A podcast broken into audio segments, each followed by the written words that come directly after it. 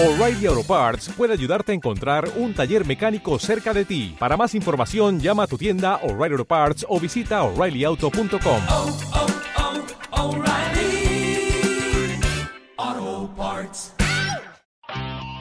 luisbermejo.com podcast. Programa 934. La cena.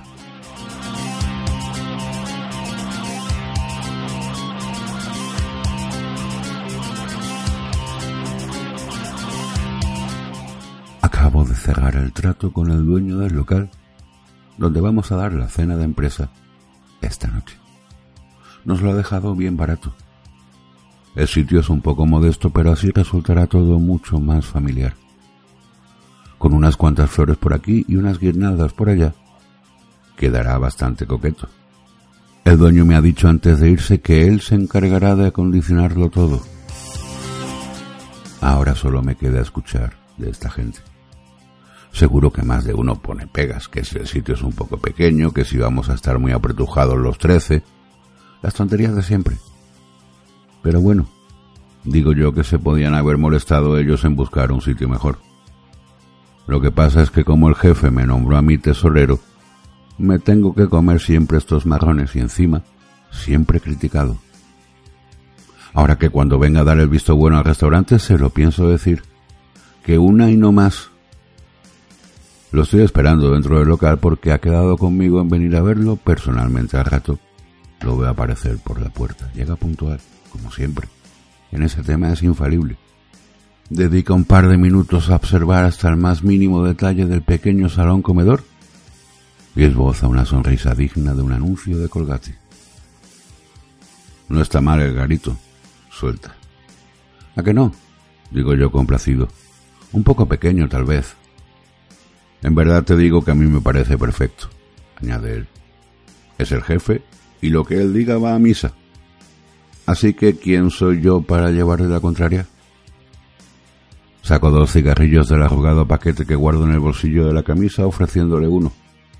Lo acepta con indiferencia y acto seguido le acerco la lumbre. Después de encenderlos fumamos los dos en silencio durante un rato.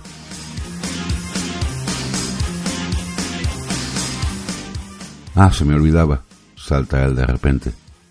Seremos catorce al final. Mi novia también cenará con nosotros. Ah, esto me pilla de sorpresa. Se suponía que iba a ser una zona entre colegas, solo chicos, para echarnos unas risas y tal. No pasa nada porque venga, ¿no? me pregunta. No, hombre, ¿qué va a pasar? Si él supiera que a ella casi nadie la traga.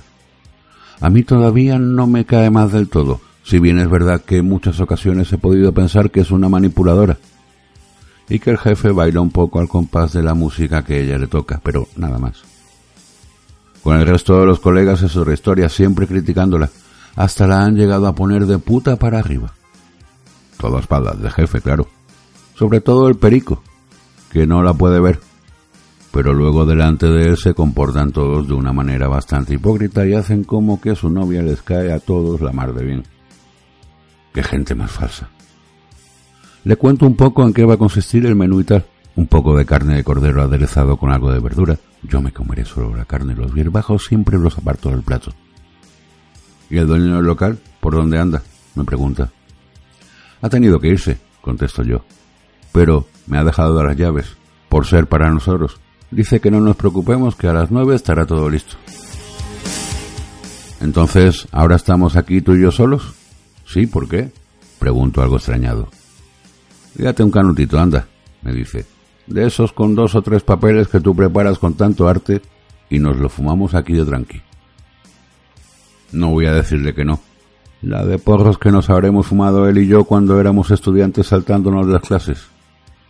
Siempre hemos sido amigos, los mejores amigos, desde mucho antes de que empezásemos este negocio juntos. Las mejores ideas siempre se nos ocurrieron cuando estábamos fumados. ¿Qué digo? La idea del negocio se nos ocurrió mientras fumábamos. Una noche que estábamos en el porche de mi casa y nos habíamos chupado siete canutos entre los dos, teníamos los ojos totalmente hinchados de tanta grifa y tanta María. Hasta se nos trababa la lengua hablando, joder, qué buenos momentos hemos pasado este tío y yo de pibes. Antes de que se echara novia y la cosa se enfriase un poco, claro. Saco el librito de papel de fumar, la bolsita de María y comienzo a fabricar uno. De esos grandes que sé preparar con manos artesanas. Trompeteros, les digo yo. Cuando está terminado se lo paso a él para que lo encienda. Nos sentamos en el suelo y fumamos nuevamente en silencio.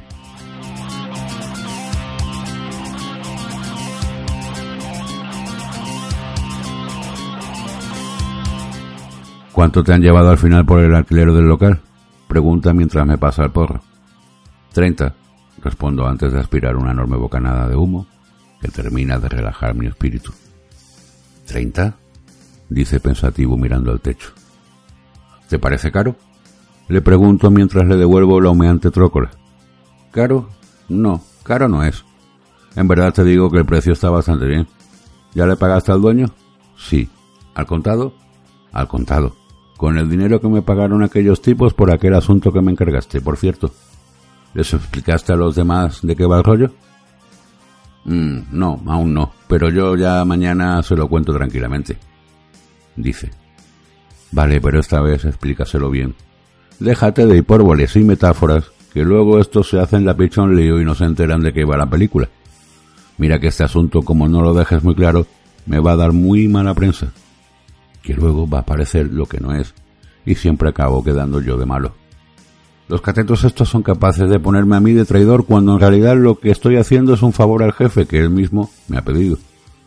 Y el perico, con lo corto de mente que es, pues no dice que en el futuro tiene pensado crear su propia empresa.